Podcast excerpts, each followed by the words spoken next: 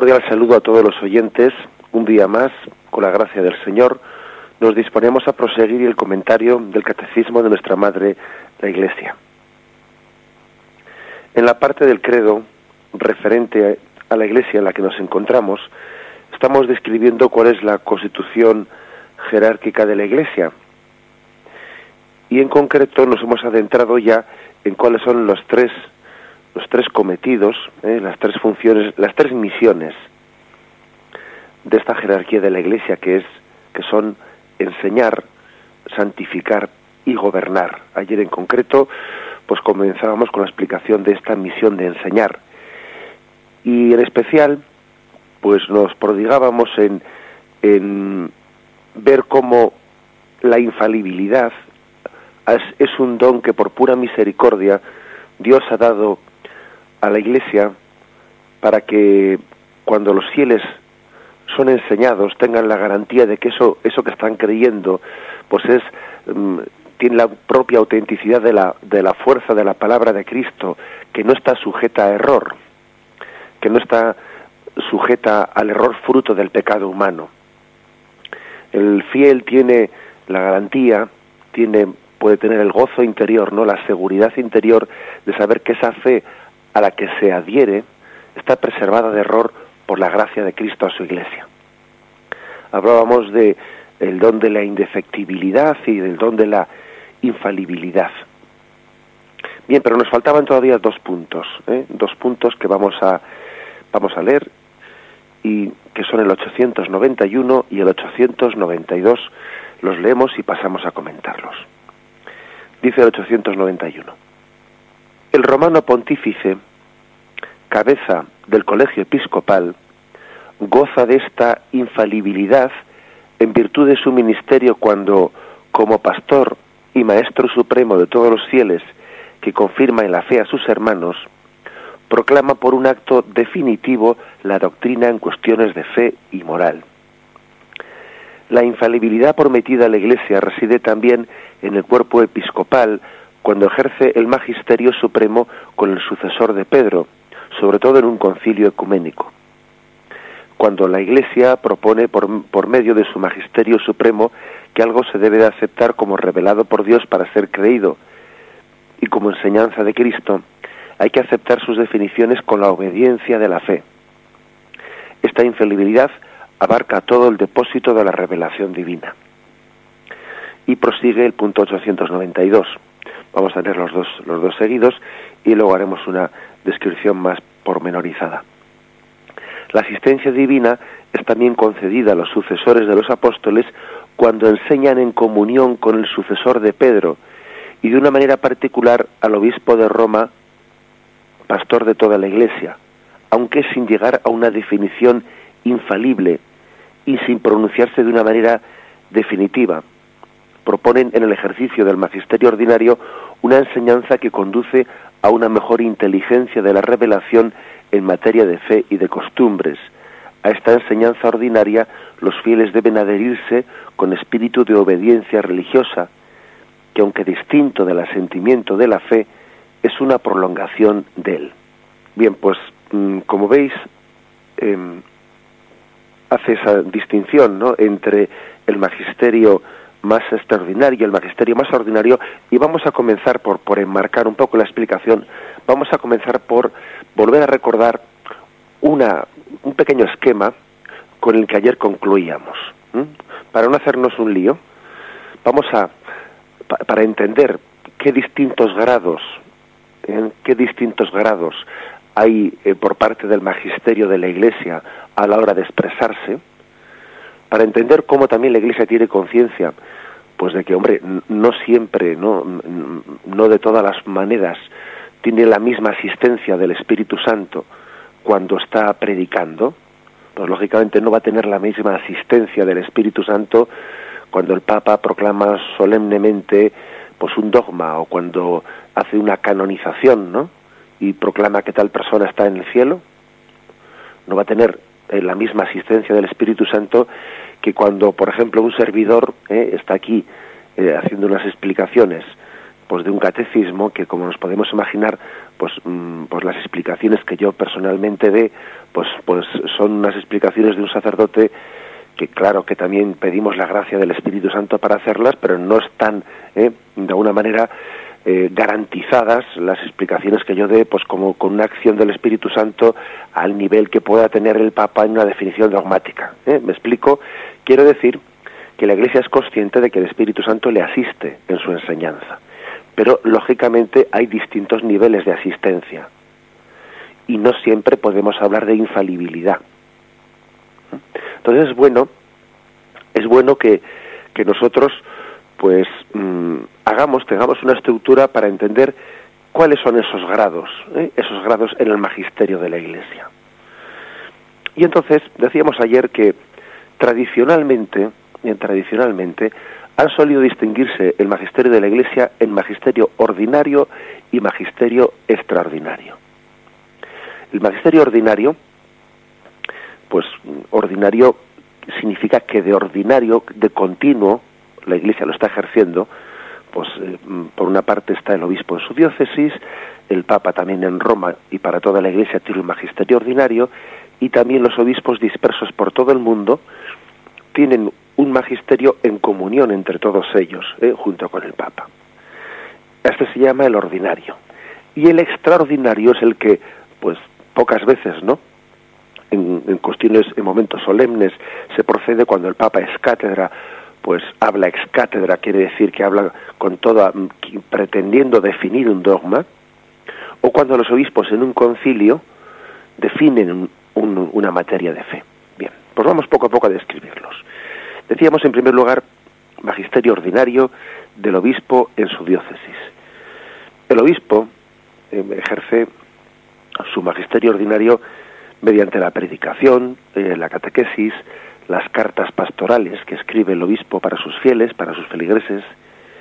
El obispo tiene la responsabilidad y la autoridad en lo que toca a la enseñanza de la doctrina cristiana en su diócesis. Tiene esa responsabilidad tiene responsabilidad de tener que llamar la atención pues a determinado sacerdote o a un teólogo que se ha pronunciado públicamente de una manera contraria a lo que es la enseñanza de la Iglesia tiene también la pues la misión de, preocuparse por qué tipo de, de enseñanza se está dando en las parroquias, por qué tipo de materiales, por ver si son conformes a la doctrina de la fe. Los obispos, no, como dice el Concilio Vaticano II, son doctores auténticos, es decir, dotados de la autoridad de Cristo, que predican al pueblo que les ha sido encomendado en la eh, encomendada el cuidado de su fe. Por tanto, el, corresponde al obispo la responsabilidad de cuidar de la fe de sus feligreses, de llevarles a pastos, a pastos buenos, de apartarles de pastos envenenados. deben de regular el pensamiento y las costumbres, ¿no? que se enseñan y se transmiten a través de las instituciones, colegios, universidades católicas, parroquias, etcétera. Este magisterio auténtico no, no, se le llama magisterio infalible, no tiene ese grado de infalibilidad, pero sí se le llama magisterio auténtico. Quiere decir que es ejercido con la autoridad de Cristo, de modo que los fieles tienen obligación de aceptarlo y de adherirse a esta doctrina. Fijaros que aquí mm, el catecismo, antes hemos, hemos, hemos visto cómo habla de dos grados, ¿no? Dos grados dice que em, las cosas que están enseñadas con un magisterio infalible, hay que aceptar estas definiciones con la obediencia de la fe. Sin embargo, las cosas que están enseñadas con un magisterio no infalible, hay que aceptarlas con espíritu de obediencia religiosa. Son dos, pero vamos, son dos cosas distintas, pero como veis están ligadas, una es hija de la otra. Lo infalible, un dogma, un, cristiano tiene obligación de adherirse a él de una manera con la obediencia propia de la fe. ¿eh? Es decir, con, esa obediencia de la fe mm, de María cuando se adhiere al, a la llamada del Señor. En, la enseñanza no infalible, pero sí auténtica, de un obispo, tiene que tener una adhesión con espíritu de obediencia religiosa. No tiene esa, esa palabra tan fuerte con obediencia de fe, eh, pero sí con espíritu de obediencia religiosa. Que podríamos decir que es un poco pues como una madre y una hija, dos, dos, grados de adhesión, pero sí son grados de adhesión. ¿eh? Porque lo digo esto porque a veces se dice por ahí, bueno, lo que no es dogma de fe, no hay por qué creerlo, no, eso no es verdad. Eso es una simplificación. ¿eh? Lo que no es dogma de fe, lo que no es magisterio infalible, sino que es magisterio auténtico, magisterio del obispo, también eh, debe de formar parte, mm, debe de ser, formar parte de, de, aquello en lo que nosotros, pues dentro de la virtud de la fe, nos adherimos a ello en una obediencia religiosa, confiada. Bien, pues a esto nos referimos y el magisterio auténtico es ejercido con esta autoridad de Cristo, dice, disculpad, dice el Vaticano II que los obispos cuando enseñan en comunión con el romano pontífice deben de ser respetados por todos como testigos de la verdad divina y católica. Los fieles, por su parte, tienen obligación de aceptar y adherirse con religiosa sumisión del espíritu al, parecer de su obispo en materias de fe y de costumbres lo dice la Lumen Gentium, pues mm, punto 21. Aunque no, aunque no hablen ex cátedra, dice. Así pues los fieles deben al obispo una obediencia y una aceptación respetuosa de su doctrina, cuando hablan al ejercicio de su misión apostólica. El obispo tiene el derecho y el deber de imponer a sus fieles, en nombre de Cristo, una enseñanza de fe o de moral. Se trata de la doctrina o de la moral que el obispo expone como testigo autorizado de la fe. Hombre, si un obispo habla de temas que no son ni de fe ni de moral, pues entonces mm, mm, el fiel no tiene esa obligación de adherirse a ese magisterio, a esas palabras que ya no sería magisterio del obispo, porque se está pronunciando en cosas que no son de su de su terreno. ¿eh? Si el obispo no está no está hablando ni de fe ni de moral, que es el terreno, ¿no? el terreno en el cual él tiene el magisterio, pues hombre, entonces no, lógicamente a eso no se le puede llamar magisterio. Sería más ya el pensamiento, eh, el pensamiento particular del obispo en otro, de otras cuestiones, de otros terrenos. El motivo de la obediencia es un motivo religioso, porque así lo requiere la sumisión al orden establecido por Cristo. Hay un motivo, pues, religioso. No es un motivo de organización jurídica, ¿eh? o no sé, cómo decirlo, no. Es un motivo religioso, porque nosotros creemos que está Cristo presente en su iglesia. No es que para organizarnos hayamos quedado o hayamos llegado a un acuerdo de que debe de haber una disciplina, porque si no hubiese una disciplina dentro de la iglesia, pues es que esto se, se descompondría, ¿no? Y entonces vamos a quedar de acuerdo en que tiene que haber este, este esta forma de obediencia, pues como pasa en un ejército, ¿no? En un ejército se dice, a ver, aquí el, el sargento obedece al teniente y lo que diga el teniente, pues es bueno, pues eso es preceptivo, ¿no? Pero por disciplina, por organización interna, no por, mm, pues para poder ser efectivos, ¿no? No, aquí no ese es el motivo.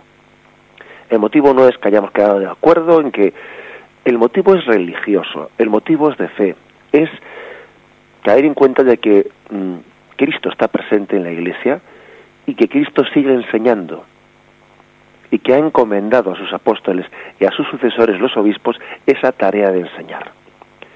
¿Eh? Por lo tanto, muy importante entender que estamos hablando de un motivo religioso. Mm, de o sea, esto tiene que ser percibido con los ojos de la fe. Eh, mucha gente de lo contrario pues, pues verían esto una especie de autoritarismo de la iglesia y no sé qué y no sé cuántos, ¿no? Porque no tienen ojos de fe a la hora de percibir esta adhesión de obediencia religiosa. Un obispo, sin embargo, hemos dicho la matización de que no tiene la garantía plena de la verdad y su magisterio no es infalible. Y por tanto el criterio para seguir su doctrina el criterio es que se exprese en conexión con el romano pontífice, pastor de la Iglesia Universal, y con los otros obispos dispersos por el mundo, o reunidos en concilio ecuménico. Esta comunión es condición de su autenticidad. Bueno, una vez más aquí tenemos un criterio más para eh, para mm, no ser pues no ser víctimas eh, del error, que ese magisterio auténtico del obispo para que tenga un criterio una la condición de autenticidad está en su comunión con Roma, en su comunión con el sucesor de Pedro, en su comunión también con el resto de los obispos dispersos por el mundo. ¿Mm? Es otro grado más que a falta de infalibilidad eh, por parte del obispo autentifica más, ¿no? Autentifica pues su magisterio, el hecho de que esté en comunión con Roma, el hecho de que esté en comunión con el resto de los obispos. Bien, y aquí podríamos hacer una una un comentario, una digresión que tiene su importancia.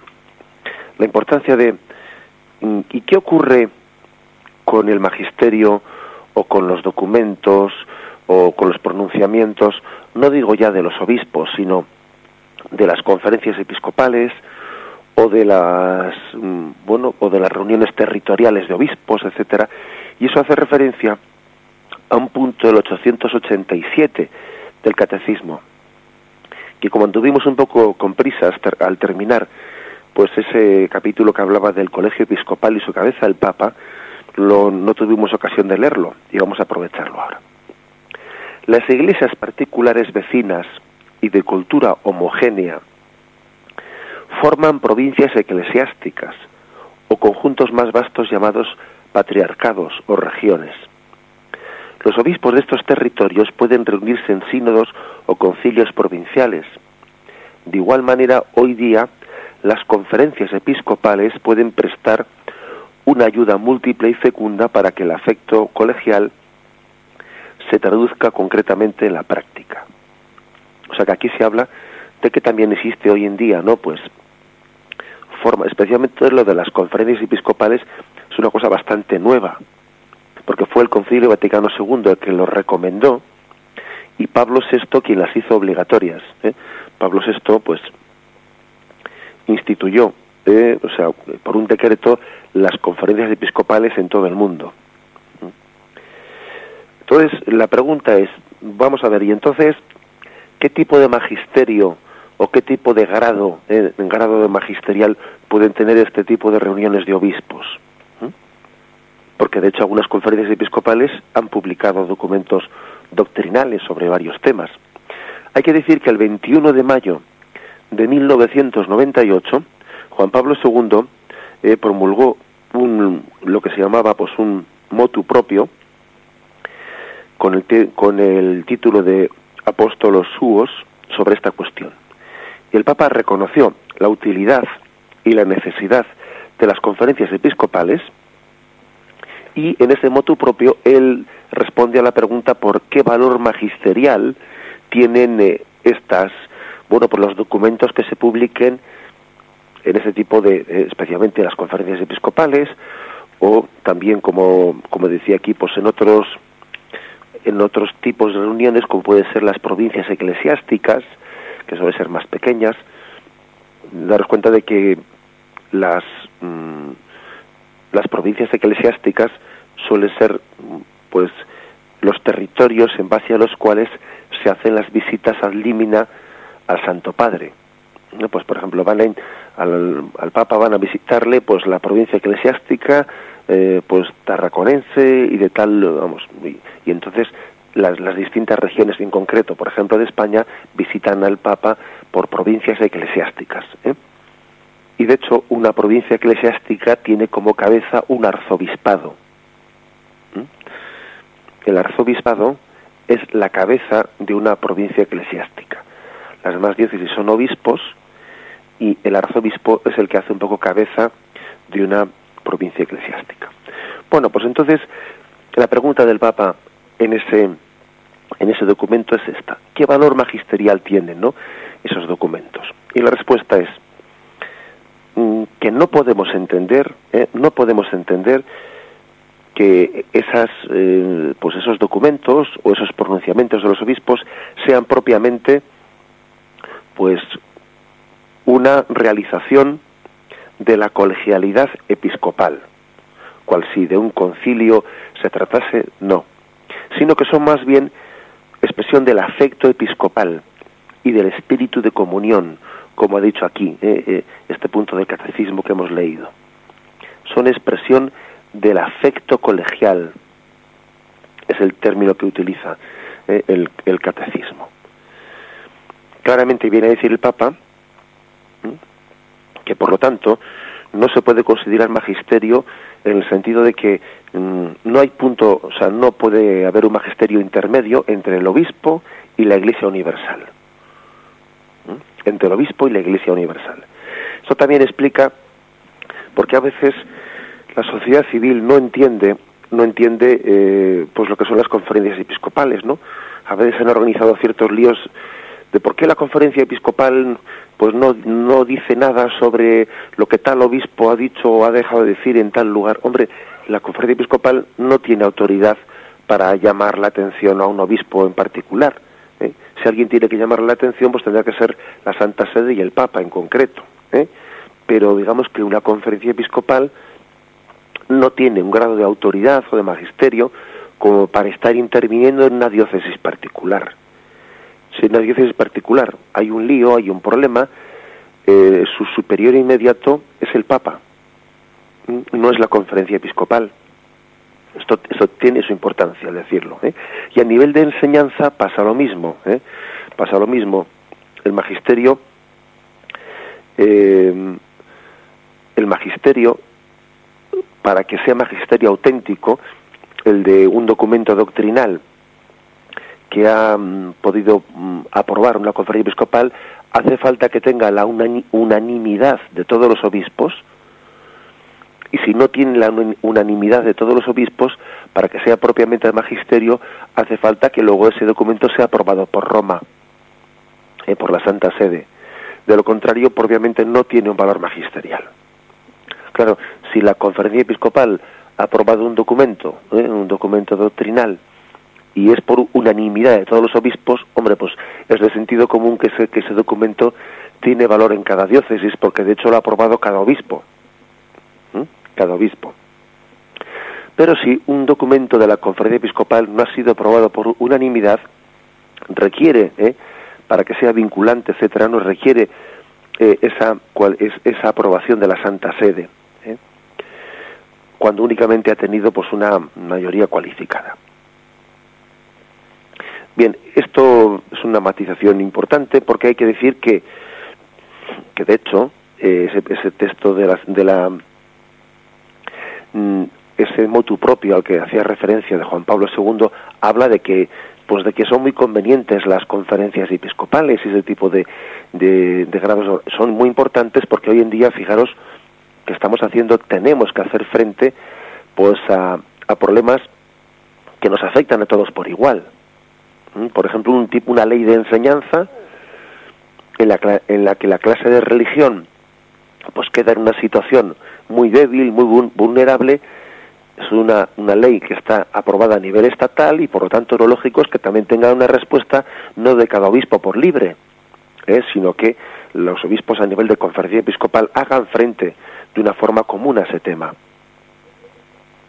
Por eso eh, no cabe duda de que es importantísimo eh, pues pues eh, este nivel de organización pero sin embargo fijaros bien que no no es un nivel magisterial de derecho divino porque es que está organizado como quien dice antes de ayer que es que fue Pablo VI el que lo el que lo el que lo organizó lo instituyó y por lo tanto no puede tener un grado magisterial pues que Mm, pues porque de algo que no tiene que no es de derecho divino porque los obispos su magisterio es de derecho divino viene de Jesucristo eh, pues los los concilios eh, universales de la Iglesia las, los pronunciamientos del Papa todos ellos son de derecho divino pero claro no puede ser de derecho divino pues un organismo eclesiástico que está fundado como quien dice antes de ayer ahora eso no quiere decir que no sea necesarísimo ¿eh? necesarísimo y que también hay que entender sus documentos qué grado de vinculación tienen para nosotros. Si son aprobados por unanimidad, pues es claro que son vinculantes para nosotros porque los han firmado todos nuestros obispos, ¿no? Y si tienen una, maría, una mayoría cualificada, pues también tienen ese grado de adhesión en la, medida que son aprobados por la Santa Sede cuando son documentos doctrinales.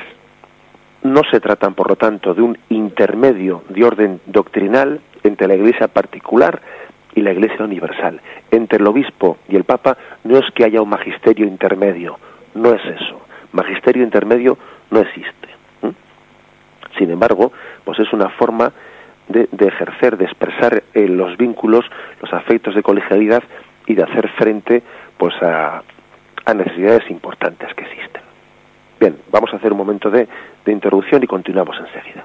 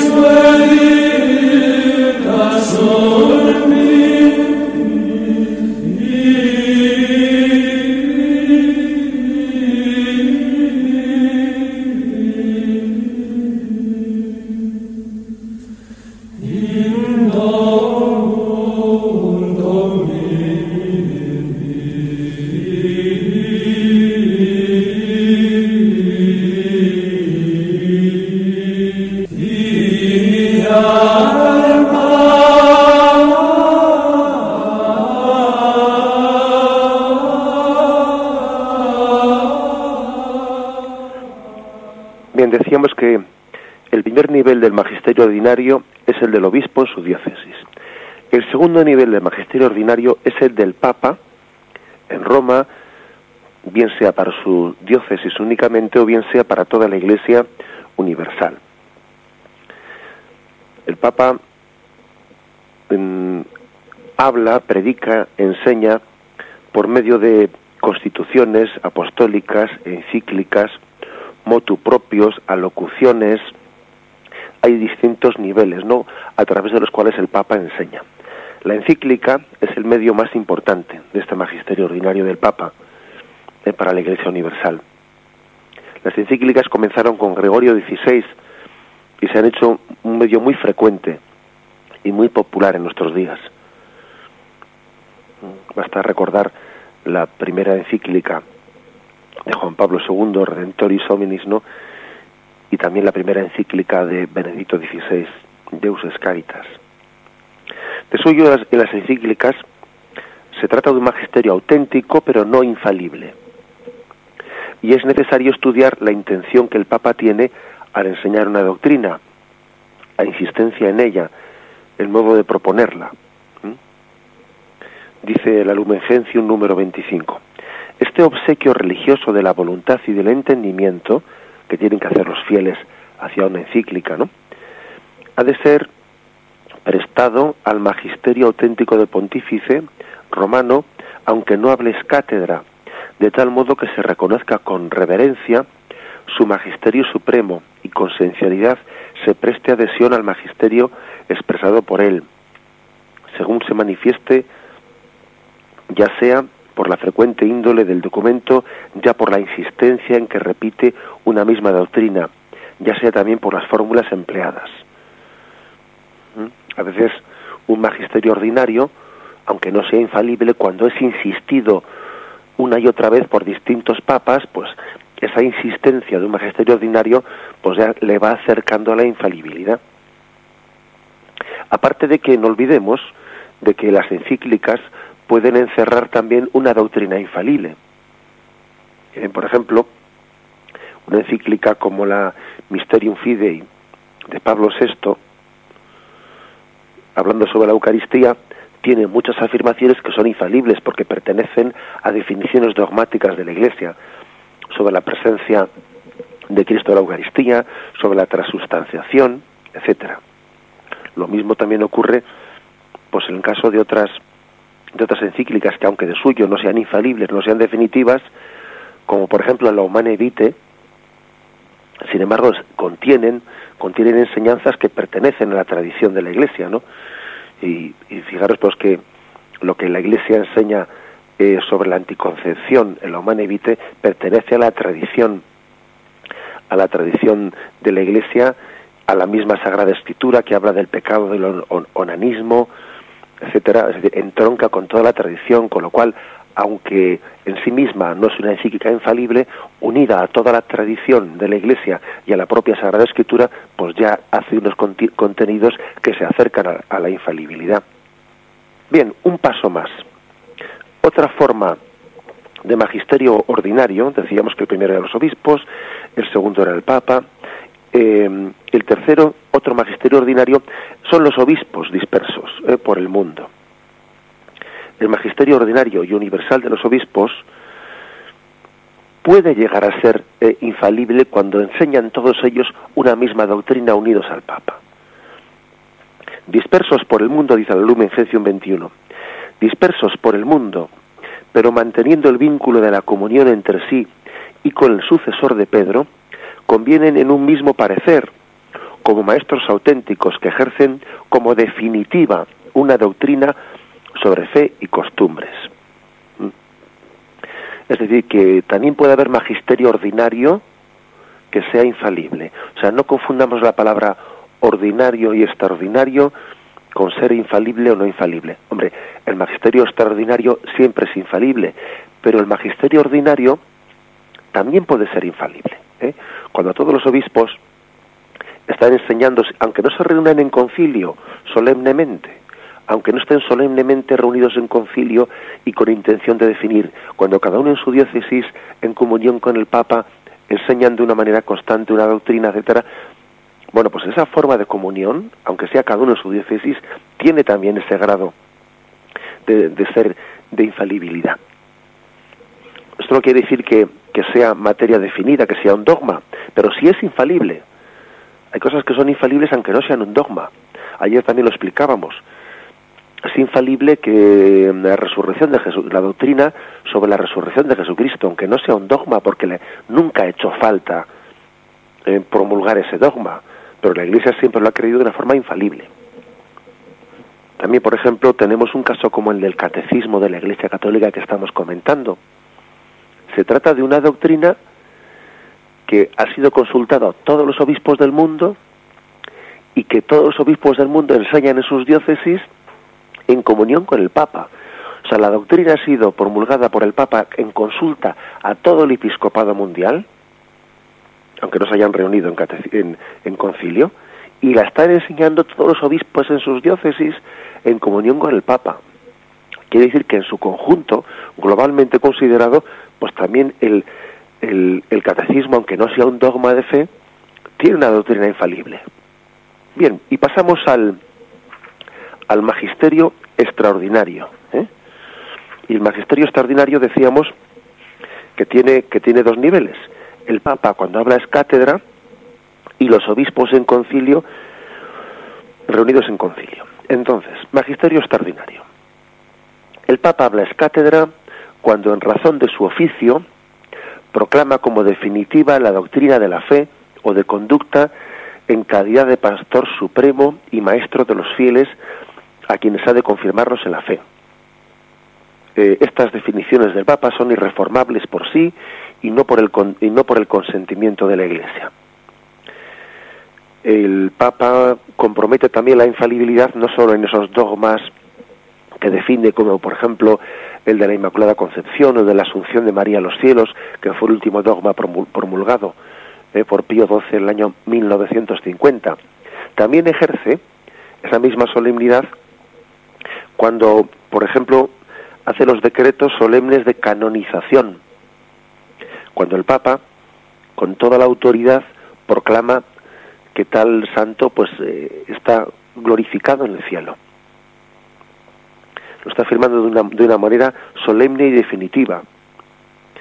Y él lo está proponiendo y está diciendo que el pueblo debe de venerarlo.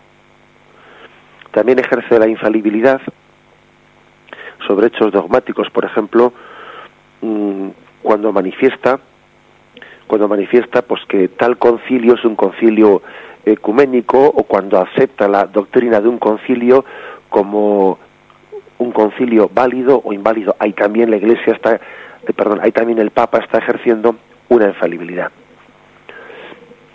Y la segunda forma de, de magisterio extraordinario son los obispos reunidos en concilio. Los obispos de todo el mundo se reúnen en concilio y goza esa, esa, esa unión cuando está hecha en torno convocado por, por Pedro, goza también de infalibilidad. Esto ocurre cuando tiene intención de definir una doctrina, lo cual se ve por, por las actas, ¿no? qué errores quiere combatir, etcétera. Eh, recuerdo que dijimos que el Concilio Vaticano II no tenía intención de definir una doctrina de una manera dogmática, pero sí, por ejemplo, el Concilio Vaticano I, que definió la doctrina de la infalibilidad. Un concilio solo es ecuménico si es convocado por el Papa, presidido por él o por delegados suyos. Ha habido casos, por, eh, por ejemplo, el concilio de Nicea, eh, pues en el que el obispo de Roma no estuvo, pero él envió un delegado, pues envió a Osio al obispo de Córdoba. Y el obispo de Córdoba, allí en el concilio de Nicea, eh, pues ejerció como de enviado del Papa. Entonces es un concilio válido y ecuménico porque había quien representase al Papa. Bien, hacemos un momento de, descanso y vamos también a rematar el tema con algunas pequeñas precisiones.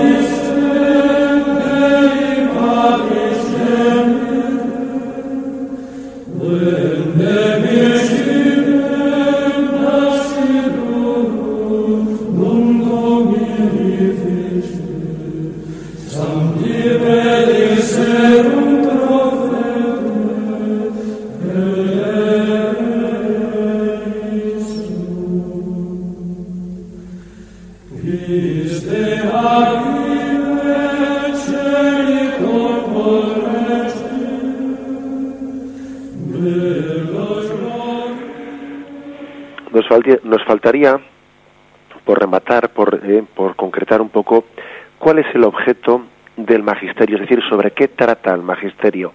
Antes hemos hablado así un poco por encima de que los obispos, cuando enseñan, cuando tratan, propiamente cuando tratan sobre el magisterio, hablan del tema de fe y costumbres, de fe y moral. Pero vamos a hablar un poco más de ello. El objeto del magisterio es ciertamente la doctrina relativa a la fe y a las costumbres. Esto está pues, muy claro, no fuera de discusión, cuando son verdades que se encuentran en la misma escritura o en la tradición. Pues, por ejemplo, que Cristo es hombre, que Cristo es verdadero hombre y verdadero Dios. Tratan sobre ese tema y es algo pues claro que está en la misma escritura, en la misma tradición, etcétera. Pero también el objeto del magisterio lo pueden constituir verdades que aunque no estén formalmente ¿eh? reveladas en la escritura, en la tradición, son conclusiones necesarias, conclusiones necesarias de ella. Hay cosas mm, que se deducen claramente, se deducen claramente de ello. Por ejemplo, que María esté asunta a los cielos en cuerpo y alma, que María eh, sea inmaculada. No está dicho expresamente ¿eh? En la Sagrada Escritura, pero se deduce. La Iglesia lo ha deducido por el sentido, por el sentido de, de decir eh, aquella que no tuvo pecado, no parecía lógico que, que, cargase con la consecuencia del pecado que era la corrupción del cuerpo, etcétera. Es decir, hay otros, hay por, lo tanto, el objeto del magisterio a veces también se centra sobre consecuencias de ello. Hoy en día también tenemos que entender que esto es frecuente, o sea, que el magisterio trate sobre cosas que no están expresamente en la Biblia, sino que son consecuencias de, especialmente en temas de moral. Porque si no fuese así, sería como si la verdad revelada no sé, fuese como un depósito bonito, pero que lo tenemos metido en un armario y sería como una, una verdad aislada, sin contacto con el mundo real, sin contacto con el mundo de hoy. Porque, por ejemplo, puede decir alguien, bueno, y, pero si, si la Biblia no dice nada de la fecundación in vitro, si la Biblia no dice nada de la congelación de los embriones, ¿eh? ¿por qué se tiene que poner eh, la Iglesia en contra de eso? Eso, eso están, están hablando de cosas que no las dice la Biblia. Es que, claro, el objeto del magisterio no es únicamente lo que expresamente está escrito en la Sagrada Escritura y en la tradición, sino las consecuencias que de ello se derivan.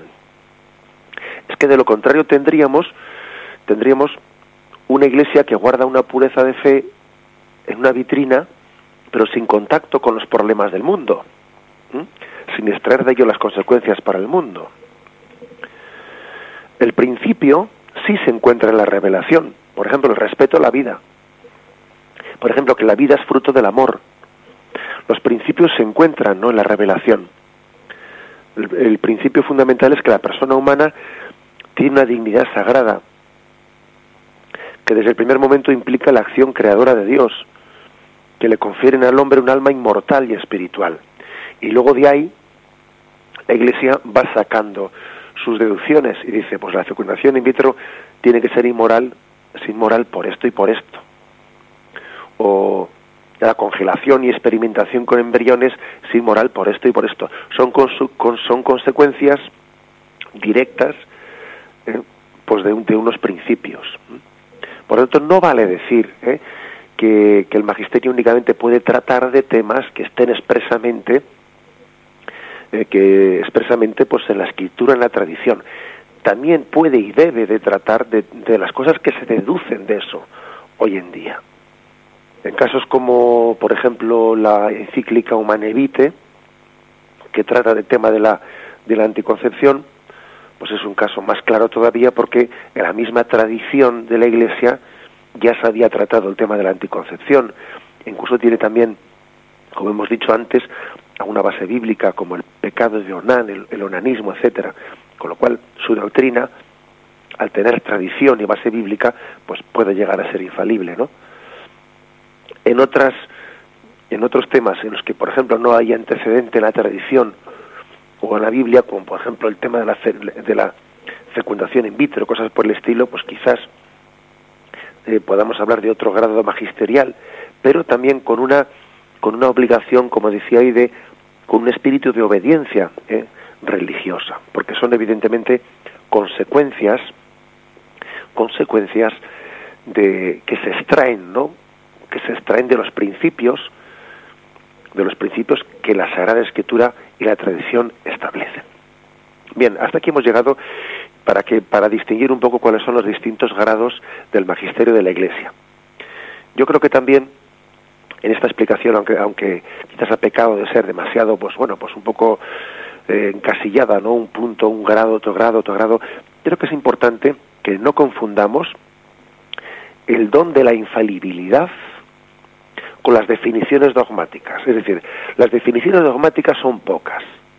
Afortunadamente, pocas veces ha hecho falta, ¿no? Pues salir a la palestra en la iglesia, pues para hacer frente a las herejías u otras situaciones parecidas. Pero la doctrina infalible es mucho más extensa, mucho más extensa, la doctrina infalible, que los pocos dogmas de fe que a lo largo de la historia han hecho falta promulgar. La doctrina infalible es mucho más amplia, porque gracias a Dios, pues eh, la asistencia del Espíritu Santo a su Iglesia, pues eh, se está se está produciendo no solo en un magisterio extraordinario, sino también incluso por un método, por un medio ordinario, como es el de la predicación de todos los obispos, de toda la Iglesia universal, de una fe común en comunión con, con el Papa. Esto creo que es una buena conclusión. Tenemos esa garantía de la asistencia del Espíritu Santo que sostiene nuestra fe para que esté preservada de errores. ¿eh? Bendito sea Dios que tiene misericordia con nosotros y sostiene nuestra fe para que no sea presa del error, para que no estemos sometidos a todo viento de doctrina, que para que no estemos bajo bajo la tiranía, diría yo, de opiniones personales que nos confunden la cabeza, que nos dicen, que nos contradicen, para que estemos libres de, de todo ello, Cristo dio a su iglesia pues ese, ese don del magisterio eh, y ese don de la infalibilidad. Bien, dejamos aquí eh, la explicación del catecismo. Continuaremos mañana con el punto 893 sobre la misión de santificar. Y ahora damos paso a las llamadas de los oyentes. Podéis hacerlo llamando al teléfono 917 107 700. 917 107 700.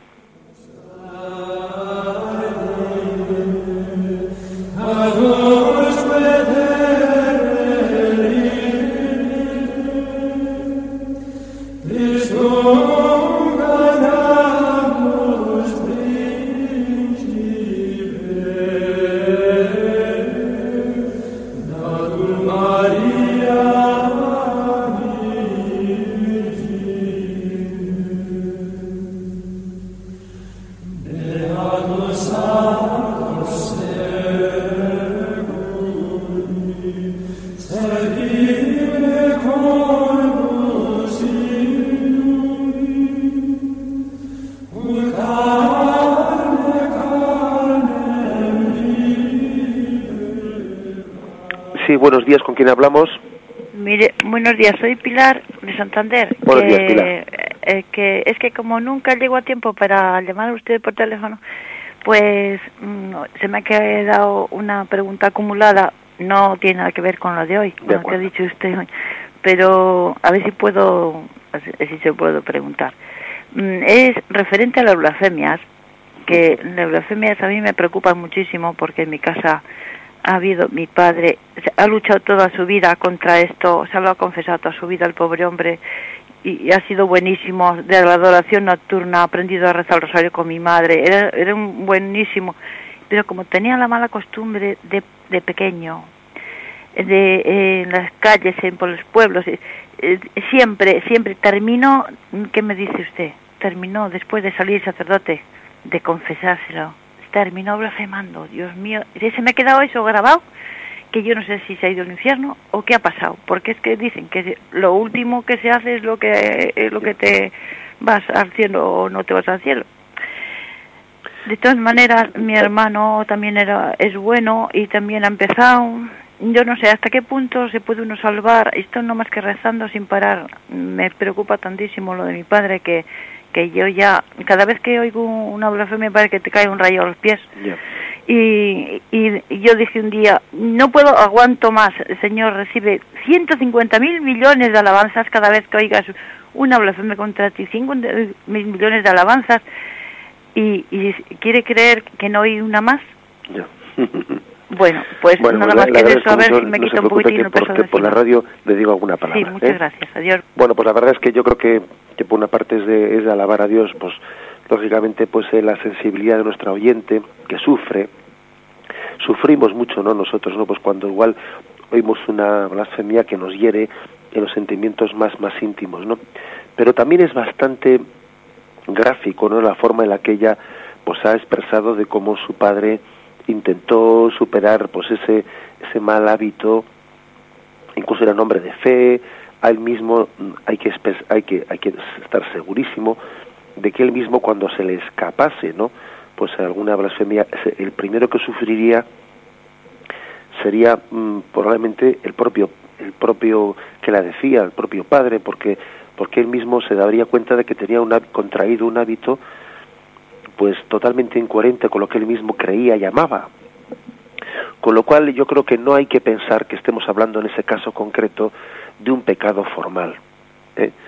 Para, la Iglesia siempre ha dicho que para que un pecado sea mortal, no solo hace falta que la materia sea grave, que es cierto, ¿no? Que, que lo que se dice en una blasfemia la materia es grave, porque es una ofensa grave a Dios, pero la doctrina tradicional de la Iglesia siempre ha dicho que para que una cosa sea pecado mortal, tiene que haber eh, conciencia y libertad, es decir, un acto que haya sido eh, libremente hecho, no que a veces decimos, ay, es que se me ha escapado. La misma palabra se me ha escapado es muy gráfica, porque indica que no ha habido conciencia, o sea, libertad en el acto. ¿eh? Por tanto, difícilmente se puede hablar de un pecado mortal cuando a uno se le ha escapado. Porque un, se le ha escapado implica una no voluntariedad plena. ¿eh? No voluntariedad plena. Con lo cual pienso que usted pues está bien que tenga ese espíritu de reparación, ese espíritu de, alabanza, ¿no? Cada vez que oímos una blasfemia, pero también pienso que debe tener paz ¿eh? con respecto a la salvación eterna de su padre, porque, pues porque bueno, eh, porque él luchó, ¿no? Y, él también, pues cada uno es también esclavo de, de los malos hábitos que ha podido percibir a su alrededor, etcétera, ¿no? Y, y él luchó, tal como usted ha dicho, ¿no? Por, por vencer ese hábito, pudiéndolo pues dominar más o menos, pero su lucha, o sea, no, no se conformó con un mal hábito, sino que hizo una lucha contra él. Damos paso al siguiente oyente. Buenos días, ¿con quién hablamos? Hola, buenos días. Mi nombre es Juan y llamo desde Pamplona. Buenos días. Quería hacerle una pregunta relacionada con, con la última encíclica, bueno, con la única y la primera encíclica que ha, tenido, que, que ha publicado nuestro nuestro Papa, eh, de Euscaritas Est. Eh, muchos dicen que tiene un carácter excesivamente filosófico y que eso puede favorecer a que la gente más sencilla no la entienda. Eh, ¿Usted está de acuerdo con esta opinión? Y luego, por otra parte, cuando ha comentado el tema de la infabilidad, de las encíclicas, ¿hasta qué punto se puede decir que esta encíclica tiene precisamente aspectos que son infalibles? Eso es todo. Gracias. De acuerdo. Bien, vamos a ver, yo, yo diría que la, esta encíclica de Benedicto XVI, su primera encíclica, Dios es amor, es cierto que tiene la peculiaridad de que en algún capítulo, eh, especialmente en el primero, entra en contacto, entra en diálogo con la filosofía eh, de nuestro mundo, del mundo contemporáneo o de la mm, o de lo que fue la filosofía moderna, etcétera, ¿no? Entra en diálogo, pues por ejemplo, de lo que con, de las acusaciones que el marxismo ha hecho al cristianismo, etcétera, ¿no? Em, yo creo que cada papa tiene su estilo, cada papa tiene su estilo y que el papa actual, Benedicto XVI, tiene un don muy especial para la, para la escritura, porque es que es muy claro, muy pedagógico, ¿eh? quizás eh, tiene, aunque sea alemán, pues tiene pues, una formación pues latina muy clara, ¿eh? muy clara, y, su exposición es clara. Aunque se meta en temas filosóficos, creo que es una, una encíclica fácil de leer, por lo que yo he podido comprobar en las personas a las que les he recomendado la lectura, es fácil de leer. Eh, ¿Se mete excesivamente en temas filosóficos? No, yo no, yo no me atrevería a utilizar la palabra excesiva. Creo que creo que es una es una encíclica que tiene la característica de decir este mundo mm, este mundo es víctima de de un sinsentido, de cuánta gente hay que expresa de pensar que su vida no tiene sentido, que vivimos aquí por vivir, que trabajamos por trabajar, que nuestra existencia es bueno, pues una existencia en que uno no sabe por qué exactamente hace lo que hace, ¿no? Y la filosofía del mundo actual es una filosofía sin sentido, es una filosofía que está condenada al nihilismo, que dice él, ¿no? Es decir, al no sentido. Y precisamente proclamar al mundo de hoy que Dios es amor, que Dios es amor, pues es darle una contestación a una filosofía y a una mentalidad de la cultura temporánea que es vivir por vivir, hacer por hacer, consumir por consumir, estar aquí por estar, ¿no? Que es un subsistir cada día. Es decir, no, tu vida no es un sentido, tu vida es fruto del amor de Dios. La primera encíclica de Benedicto XVI ha querido ser una respuesta eh, a un mundo que vive sin sentido. Usted me pregunta, ¿y es, ¿y es una encíclica que tiene contenidos infalibles? Hombre, tiene contenidos infalibles en la medida, en la, en la medida que tiene contenidos bíblicos. ¿eh? la afirmación de que Dios es amor, la afirmación de, del amor como ágape, como olvido de uno mismo, entrega a los demás, pues son afirmaciones bíblicas que en ese sentido tienen contenidos infalibles. Los diálogos que él hace eh, con la filosofía eh, contemporánea, etcétera, pues hombre, eso ya no entra en un, en un terreno de infalibilidad. En el segundo capítulo que habla sobre consejos prácticos de cómo organizar bien la caridad de las iglesias, también son consejos más bien de tipo pastoral, ¿eh? que no van a entrar en un grado de infalibilidad. ¿eh? Yo pienso que en esta encíclica sería infalible los contenidos que hacen, que recogen más las afirmaciones bíblicas. Bien, dejamos aquí eh, la explicación del catecismo. Damos gracias al Señor. La bendición de Dios Todopoderoso, Padre, Hijo y Espíritu Santo, descienda sobre vosotros. Alabado sea Jesucristo.